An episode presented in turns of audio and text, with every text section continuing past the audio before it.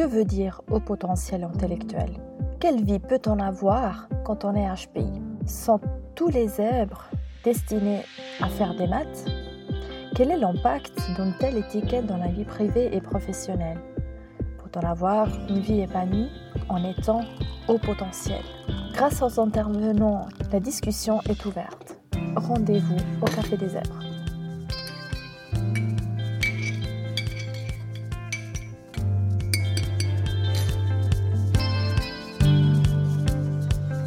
Les thématiques vous intéressent ou vous êtes juste curieux de voir comment ce podcast évolue, inscrivez-vous, laissez un commentaire, évaluez les épisodes, faites-moi savoir qu'est-ce que vous en pensez de ce podcast. Ça va me faire euh, grandir, ça va faire grandir ce podcast aussi.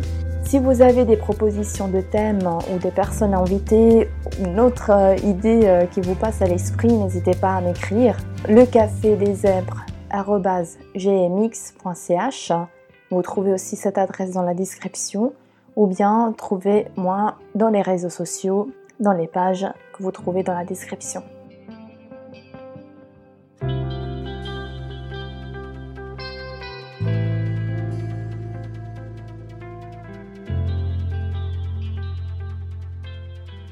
Ici Monica Rivas, gérante du Café des Zèbres. L'invité de cet épisode est graphiste, web designer et une très chère amie à moi.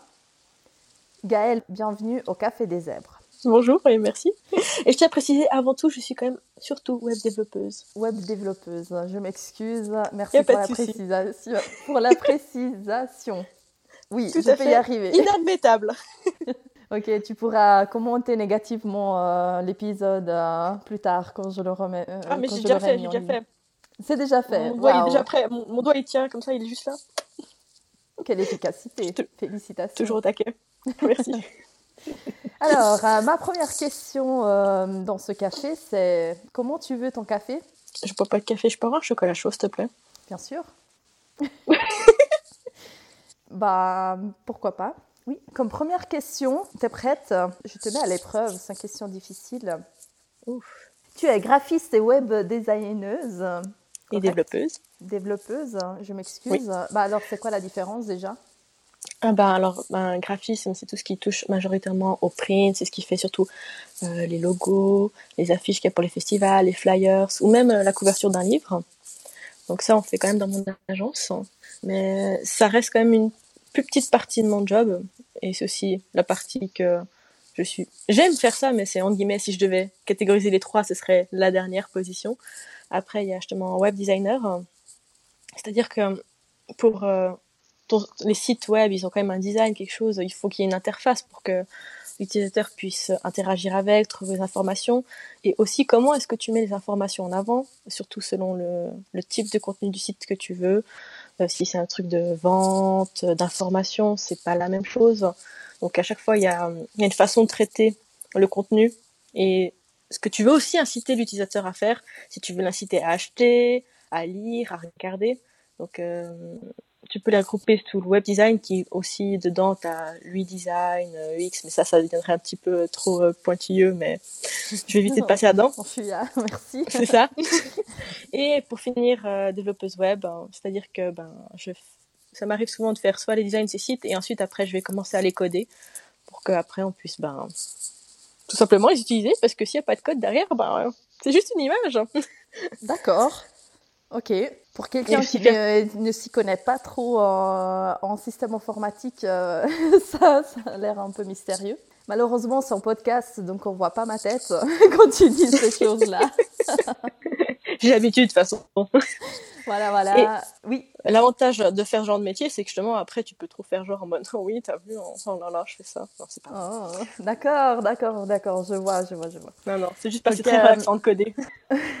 t'as choisi ce métier plus pour te la péter en société. C'est un peu le but de la vie, non? Ça paraît évident. non, pas vrai. Non, non, c'est juste plus sérieusement parce que formation que j'ai faite euh, Interactive Media Designer, l'avantage c'est que euh, on touchait beaucoup de compétences lors de la formation justement du, web, euh, du web design, du graphisme, de la 3D, du sound design, de la vidéo, la typographie et donc on devient très polyvalent dans les compétences. Et ce qui est bien, c'est que bah, vu que j'étais plus trop sûre de ce que je voulais faire, ben, je m'étais dit, au moins j'aurais tout un paquet de compétences de base, entre guillemets, parce que c'est clair que si tu fais une formation de graphisme, c'est beaucoup plus poussé, mais quand même, on a un bon packaging pour bien commencer après dans la vie. Puis après, ben, choisir si on veut rester en guillemets plus polyvalent ou se spécialiser. Puis ben, vu que je suis un peu tombée amoureuse du code et du web design, ben, je me suis après spécialisée. Et j'ai aussi vendu mes compétences en graphisme pour me faire engager. C'est bien. J'ai une question pour toi. On avait euh, parlé dans nos conversations précédentes euh, mm-hmm. euh, le fait que tu avais passé en test du QI. Oui. Est-ce que tu as envie d'en parler? Oh, ça me dérange pas. D'accord. Tu m'avais raconté, euh, ça fait quand je t'ai communiqué que j'allais euh, faire ce test du QI parce qu'il y avait mhm. un peu, euh, en, disons, en suspicion que j'étais peut-être HP. Tu m'as raconté ton, mhm. ton expérience qui était relativement positive, voire un peu négative. Est-ce que tu as envie de me re-raconter un peu ce qui s'est passé? Oui, alors je pense que c'est aussi important que je mette aussi un peu le contexte dans lequel j'étais mentalement à cette époque-là. Euh, honnêtement, je me souviens plus trop quel âge exactement j'avais, vu que c'est une période qui reste très floue pour moi. Je pense que c'était quand j'avais vers mes 14 euh, ans, 15 ans, vers là autour. Euh, cette période où j'étais en scolarité obligatoire du secondaire, c'était difficile puisque j'ai développé une phobie scolaire. C'est ça qui a fait que j'ai suivi beaucoup de psy à cette époque pour ben, régler tout ça, le souci qui causait cette phobie scolaire. Et je te... Euh, phobie scolaire, ça veut dire que tu avais des attaques de panique euh, à, penser d'aller à l'école hein, et d'y être. Oui, mhm. et d'y être. En général, je faisais souvent ces attaques de panique et puis c'était vraiment, je devenais complètement paralysée, je ne pouvais mhm. plus bouger, ah, hyperventilation, nausée. Et vraiment, en fait, mon corps, il se rendait malade. Mhm. à l'idée, je dormais pas avant, je faisais, je faisais des nuits blanches. Euh, Ouais, en fait, ça, ça, me mettait vraiment dans un état de détresse intense. Et aussi, le truc qui, ben, moi, à l'époque, je savais même pas que ça pouvait exister, ça, parce que tu te dis, enfin, c'est l'école. Puis avant que j'avais eu ces, ce développement de cette phobie scolaire, ben, ça allait. J'étais, une élève moyenne, euh, mes profs, euh, ça allait. Enfin, dans le sens où je me faisais pas traumatiser euh, ni battre par les profs. J'avais pas mhm. non plus d'harcèlement de, des autres élèves. Ça, c'est venu après, quand j'ai développé la phobie scolaire, parce que les enfants, hein, qu'on se le dise, ça peut être quand même des petits, voilà, mhm, je me censure, hein. ils sont pas très sympathiques quand ils veulent. Hein. Et puis il y aussi la, il y a aussi la compréhension des profs, mais enfin, c'était pas quelque chose qui était très euh, connu à l'époque quand j'étais plus jeune. Et puis encore maintenant, ça s'est un peu démocratisé quand je me suis venue aux dernières nouvelles. Je suis enseignante et puis euh, effectivement, euh, le rapport qu'il y a entre les élèves est compliqué. Mhm. Enfin, on le voit, ça peut vite euh, vriller euh, à l'harcèlement léger ou moins léger. Euh, ils ne mhm. s'en rendent pas compte parfois. Rarement, ils se rendent compte à quel point c'est blessant ce qu'ils font. Non, non, je crois que c'est ça le pire. En fait, je pense qu'il y a ce, ce manque d'empathie, cette, cette, incapacité à se mhm. mettre à la place de l'autre et de se dire, en fait, mes actions peuvent avoir une répercussion. Mhm. Après, moi aussi, je me rends compte, j'ai eu aussi des moments où euh, j'étais du côté harceleur et je m'en étais pas rendu compte et c'est après coup que je me suis rendu compte qu'en fait, mon comportement, ça avait été digne de, de harcèlement, même si c'était pas aussi poussé, mais euh, tout d'un coup, parce qu'il y avait quelqu'un qui m'avait énervé très fort et puis qu'il avait énervé d'autres gens dans la classe, ça part tellement vite. Après, ce que je me demande surtout, enfin, est-ce que les gens sont capables de, certains sont capables de se remettre en question et justement se rendre compte comme moi que ben t'as merdé et puis que t'as eu un comportement complètement inapproprié, inacceptable à ce niveau-là. Et que justement, malgré tout, la jeunesse, ça, ça justifie pas et ça excuse pas que t'as blessé quelqu'un. Et puis, euh, ouais. ouais. Mais euh, pour revenir euh, justement à ça, j'ai. Ouais, c'était vraiment très pénible parce que moi-même, je comprenais pas ça arrivait, pourquoi, le comment, qu'est-ce qui avait fait que. Et donc, ben, au bout d'un moment, que ben, suite encore à ce qui était obligatoire, l'État, enfin, m'a dit quand même un petit peu, écoute, faut quand même que tu suis des psys, hein, parce qu'on va pas te laisser euh, juste ne pas aller à l'école comme ça, en gros. Ouais. Donc euh, c'est comme ça que je me suis retrouvée à avoir mes premiers psys. Et ça a duré en fait toute euh, ma scolarité obligatoire, la phobie scolaire. Il y avait des, ça alternait entre périodes où je retournais pendant quelques mois pour ensuite retomber. En fait, c'était vraiment une sorte de roller coaster où ça allait bien et puis tout d'un coup, pouf, ça redescendait. Et puis au bout d'un moment, j'étais tellement habituée que je savais juste en fait quand ça revenait, j'étais en mode, ok, je disais à mes parents, faut rappeler le psy, faut reprendre rendez-vous. Et puis, bref. Euh, le suivi dans le psy, euh, il sert aussi à, reconnaître quand est-ce que ça va plus, enfin, quand est-ce qu'on arrive à la limite euh, du possible et puis mhm. de demander de l'aide. C'est réussi quelque part Oui, moi c'est ça mon l'avantage parce que tout ça, ça m'a appris à, voir aussi justement la, les psys. Enfin, moi j'avais des psychologues, pas des mhm. psychiatres à me rendre compte que pour moi, l'état mental, c'est comme prendre soin de son corps. Tout d'un coup, ben, mhm. on, a pas, on a besoin d'aide et puis on va chez le médecin. Ben, pour euh, la, dans la tête, c'est pareil. Tout d'un coup, mhm. tu vas pas bien et tu te rends compte que tu peux pas gérer ça toi tout seul. Donc, il euh, n'y a rien de mal à demander de l'aide à quelqu'un d'autre. Et aussi, l'avantage, c'est que maintenant, ben, je sais mieux gérer les choses moi-même. À force d'avoir des années de psy derrière moi, c'est que je sais gérer la plupart des choses toute seule comme une grande. non, mais ça a donné des âmes pour plus tard. Mmh, c'est un peu le but euh, de grandir aussi, de, de réussir à être conscient euh, de ses émotions et puis de, de savoir les gérer. Mmh. Enfin... Oui, mais ça me donnait une bonne capacité d'analyse. Et mmh. donc, justement, à un moment, dans toutes les discussions qu'on a eues sur le pourquoi, du comment et tout, et quand j'exprimais justement mes difficultés à souvent ben, bien m'intégrer, euh, aussi mes difficultés scolaires qui ont commencé à, à arriver, ou que justement j'avais des, la peine à comprendre vraiment certaines fois la logique derrière les choses comment les gens ils pouvaient voir les choses. Et puis moi je, ça arrivait pas à tiquer dans ma tête. J'étais en mode mais en fait moi je comprends pas je je ferais pas ça comme ça. C'était surtout pour les mathématiques où, où j'avais des gros soucis à ce niveau-là quand il y avait les problèmes. Ouais. parce que j'avais des petits moments de panique parce que je me disais oui je me rends compte que je comprends pas bien les choses. Enfin que je comprends pas comment ils, ils voudraient poser tourner le problème. Et après justement je me disais oui, donc en fait, il faut que je parle du contraire de comment je pense le truc, parce que je sais que mon raisonnement est entre guillemets faux parce qu'il n'est pas dans la case attendue et donc mais ça faisait un, bordel pas possible et je, m'en mêlais un pinceau et puis je me mettais trop de pression. Et en discutant de ça avec euh, un de mes psys bah, au bout d'un moment euh, ils ont commencé à me dire que suspectaient que j'étais peut-être euh, à haut potentiel. Mhm.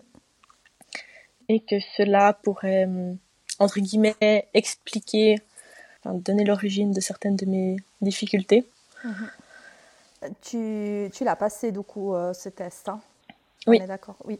Ok. Mhm. Après justement, je voulais en venir euh, sur les circonstances de ce ah test. Ah. Euh, On t'écoute. Alors justement, c'est mon psychologue que j'avais à l'époque qui me l'a fait passer.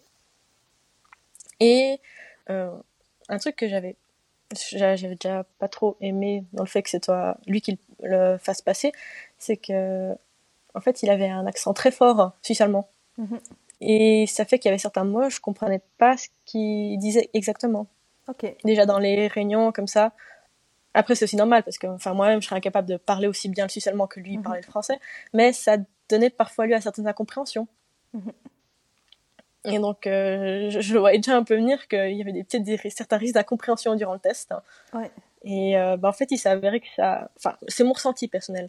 Mais plusieurs fois, ça, ça a faussé certaines des questions parce que justement il avait pas pensé correctement la chose donc moi j'avais répondu bah, ça faisait toujours logique en termes de français donc je lui répondais mais en fait euh, vu que c'était juste le mot par exemple il voulait parler euh, la moitié du mois de mai mm-hmm. mais il disait mi-mai comme euh, un mime ouais. enfin ce genre de petits détails ça fait qu'en fait au final mes réponses étaient un peu à côté de la plaque hein. ouais. donc voilà mais sinon enfin ouais justement le test assez c'était il y a plusieurs années, je, je me souviens plus exactement comment c'était passé, mais sinon ça allait, on était dans la pièce et puis ça, ça alternait entre des exercices euh, avec des images ou des formes et puis il me mhm. demanderait de répondre à certaines questions ou aussi après euh, il me demandait des définitions de tel mot, enfin mhm. des, petits trucs comme ça. Après, comme je dis, c'est une période qui est assez floue, en plus ça revient il y a longtemps. Euh, et puis J'étais frustrée après parce que justement, j'ai remarqué après coup qu'il y avait eu ces questions, certaines questions, euh, surtout de compréhension et tout, que je me suis rendu compte qu'en fait ça, ça avait été biaisé parce que avec euh, ces petits soucis de langue et puis je suis en mode ah, c'est nul quoi. Enfin. Et puis après j'ai eu comme le résultat, mm-hmm. rien d'exceptionnel hein, non plus. Hein. C'était 111 ou 115, je crois 111 le résultat. Bah quand même. Enfin. Euh, Ma réaction, elle est déplacée. On, a discuté avant que finalement le résultat euh, peu importe, hein, parce que c'est pas une question. Voilà, même moi, j'arrive pas encore à intégrer cette chose que le mhm. chiffre. C'est une indication sur un truc. Hein. Voilà, exactement. C'est tout. Voilà, mais vu que je suis enseignante, euh, le chiffre, c'est quand même important. Il faut viser le plus haut possible. Ouais, c'est dur de, de, sortir de, cette, euh, de ce paradigme, de dire que le chiffre, c'est plus. Enfin, c'est pas important finalement. C'est plus. Euh, c'est une, ouais, une indication. C'est l'indication. Puis du coup, tu as pris comment le résultat euh, premier résultat très stu enfin stupide, classique, je pense, d'une adolescente, qui en mode ah, lol, j'ai plus que 100. c'est humain, je pense, non C'était ma première question. je suis pas débile. non, en plus, c'est pas débile, en plus, quoi. Ce serait pas le bon terme utilisé. Mais oui. Puis euh, après, justement, ben, ça, ça a réamené, vu que 111 n'est pas assez bon, entre guillemets, ah, score pour être. Non, c'est pas les bons termes, mais dans le mm. sens, pour euh, les quatre, comme ils ont catégorisé les choses, de ce que j'ai compris à l'époque, ben, 111 n'est pas assez. Euh, entre guillemets élevés selon leur euh, façon de voir les choses pour se dire qu'il y a peut-être un potentiel de HP ou autre. Mhm. Et donc bah ça, ça a arrêté. Mais justement après, ça m'est arrivé quand même plusieurs fois euh, au fil des années après de me demander est-ce enfin quel serait le résultat si ça changerait un tout petit peu ou pas du tout si je le faisais avec euh, une personne d'origine francophone. C'est drôle parce que je vais parler de, de ces tests puis avec mhm. Madame Kozlowski qui est la psychologue qui m'a fait passer le test. Et ces questions, elles sont aussi revenues euh, à la restitution. Donc, euh, c'est des questions quand même que je pense beaucoup de gens se posent. Peut-être tu auras quelques réponses à ça euh, dans cet épisode. Il faudra que j'écoute le podcast. Il faudra que tu écoutes mon podcast. Voilà. Oui, mais bien sûr, enfin, c'est le but de ce podcast, hein, c'est de trouver des réponses à certaines questions. Enfin, je dis ça juste pour, pour, dire que c'est drôle parce que c'est des questions euh, que je pense plusieurs personnes se posent. Hein, et ça m'étonnerait pas. Donc ouais, au final, moi, je me suis, au final, je me suis dit, bah, ça me fait une belle jambe. Tu me dis que j'ai 111, mais euh, ouais. Et enfin, mm, ouais. en même temps, c'est pas assez pour être classé dans les hauts potentiels, malgré les autres euh, entre guillemets soucis que j'ai pu avoir, que ce soit au niveau social ou euh, au niveau de l'école. Donc je te demande, ouais, merci, mais j'ai rien à faire avec ce chiffre en fait. Ça, ça va rien m'apporter que tu me le donnes comme ça.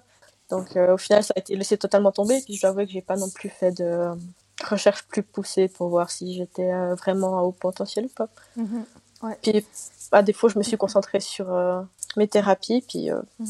apprendre à me gérer moi-même et puis mes émotions comme ça. Mhm. Puis mieux m'analyser moi-même. Donc, quelque part, le test, il t'a permis d'écarter une possibilité et de te concentrer sur autre chose pour faire ton travail de recherche personnelle, quelque part.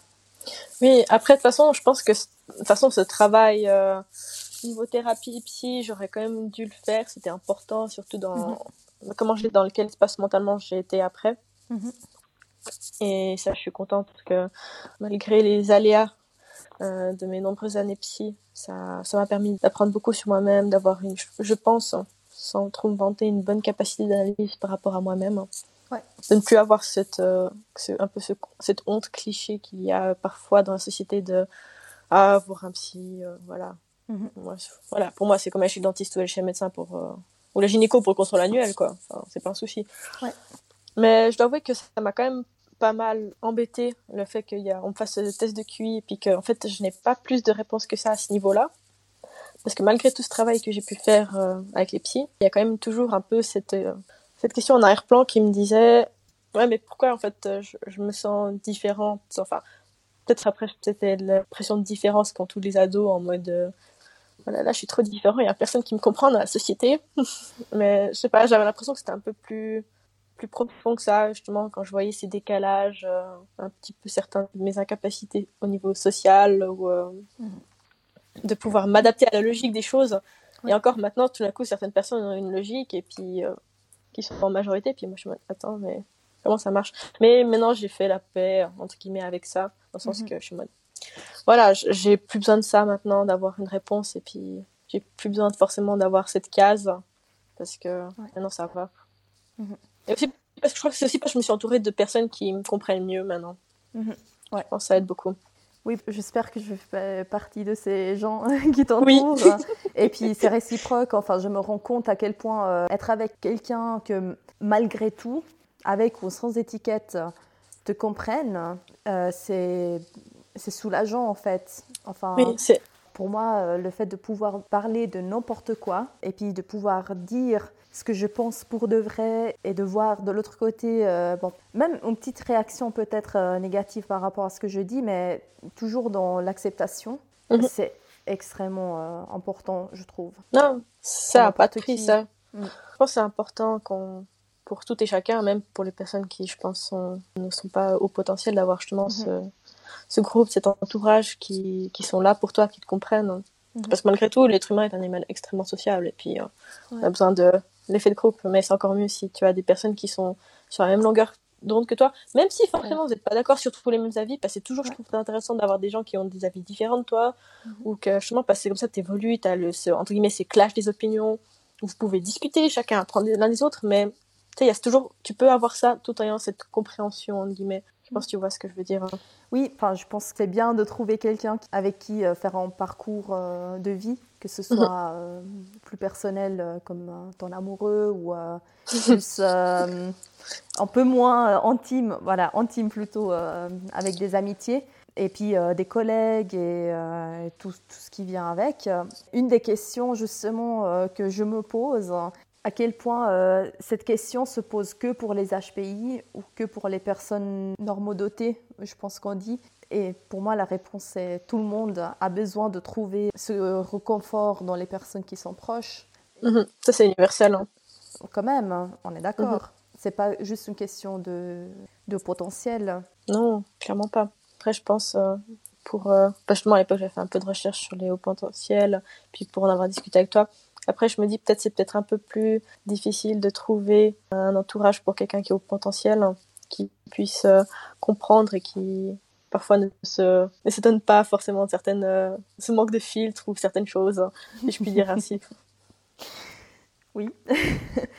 je sais pas. En fait, parfois je pense, enfin c'est une réflexion que je fais. Euh, mm-hmm. En fait, j'ai l'impression que tu dis que j'ai pas de filtre. Alors parfois c'est vrai, mais c'est pas c'est pas que les autres euh, ils ont moins d'idées choquantes que moi. Enfin, j'ai l'impression qu'en fait c'est juste que j'ai envie de trouver non justement pas. Enfin, je pense que c'est mal interprété souvent euh, quand je pose des questions un peu à, la limite euh, de la bienséance. C'est que c'est pas une question de vouloir choquer l'autre ou l'opinion publique ou je sais pas quoi, mais c'est vraiment la recherche d'une réponse. Juste le, oui, et puis le, travail intellectuel. Mhm. Euh, ça, j'ai eu avec une amie. Euh, elle prenait mal le fait que je pose des questions euh, un peu profondes, intellectuelles et dérangeantes. J'ai dû lui dire, mais moi, c'est pas pour te mettre mal à l'aise en fait que je fais ça. C'est parce que j'ai envie de comprendre, j'ai envie de, de, me poser des questions, de d'investiguer ça, ça me plaît en fait. C'est quelque chose qui, me donne de la joie quelque part. Mais c'est pas le fait de, de mettre euh, mal à l'aise l'autre en fait. Non. Et ça, c'est mal compris souvent. Mhm. En fait, comme tu m'expliques, ça te permet aussi de mieux connaître la personne. Hein. Enfin, mieux la euh, comprendre peut-être. Ou voir comment elle travaille. oui, aussi, ouais. Effectivement, ouais. À ce niveau-là. Mhm. Exactement. Donc, à la place de poser une question dans le sens du poil, euh... de toute façon, c'est pas drôle. Hein. ouais, mais voilà. Non, mais c'est. Oui, quelque part, c'est aussi euh, pour euh, tester la personne. Ouais, c'est pas évident. non. mais ça fait ton charme. Oh, merci. De rien, ça fera 5 ans.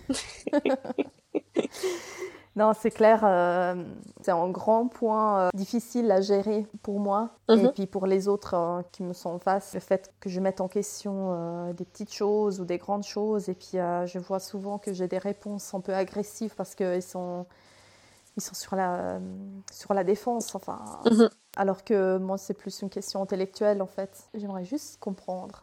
Oui. Pas facile. Il n'y a pas de mal à ça. Oui, souvent, je, dois commencer mes conversations avec euh, Je veux juste comprendre, c'est pas pour faire de la polémique. Est-ce que je peux vous poser cette question?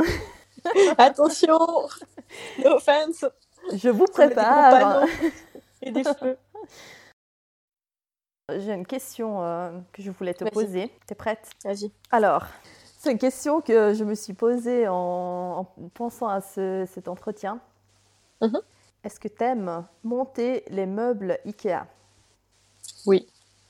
Est-ce que tu penses que les explications du montage des meubles IKEA sont faites pour les personnes intelligentes? Non, ça n'a rien à voir avec ça. C'est des dessins, enfin, ça, ça illustre.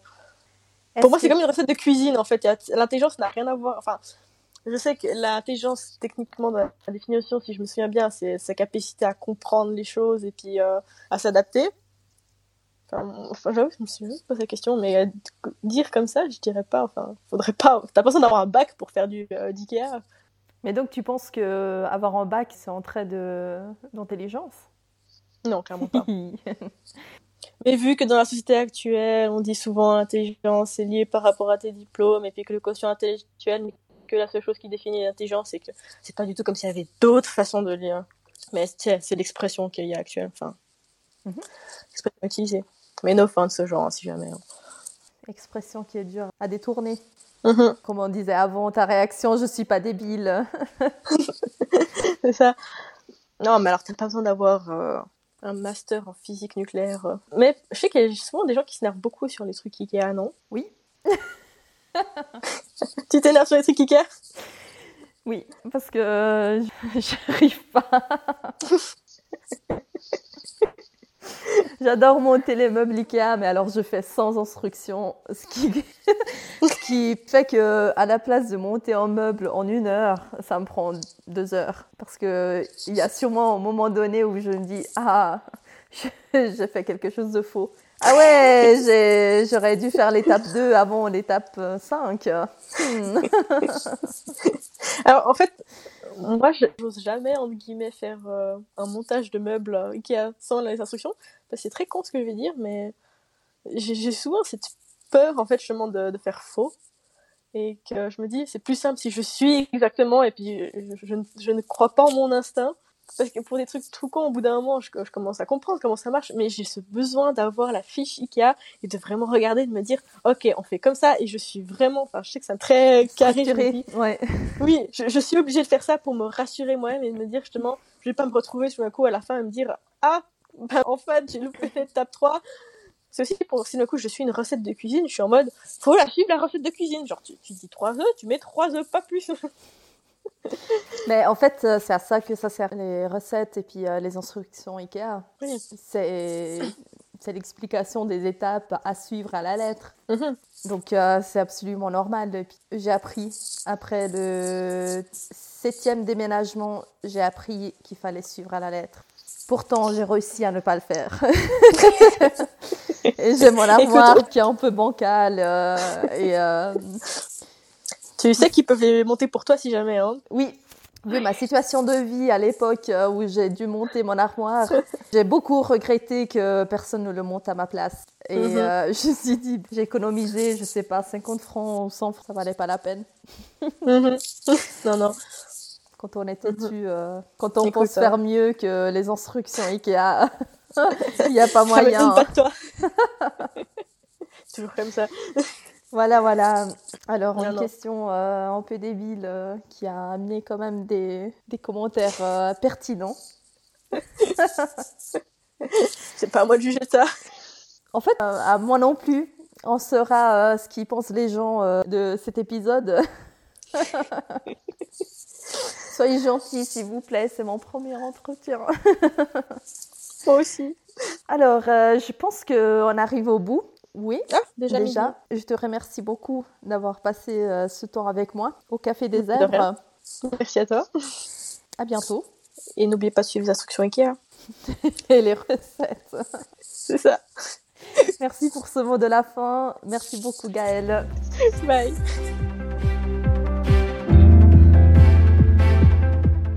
Les thématiques vous intéressent ou vous êtes juste curieux de voir comment ce podcast évolue inscrivez-vous, laissez un commentaire, évaluez les épisodes, faites-moi savoir qu'est-ce que vous en pensez de ce podcast.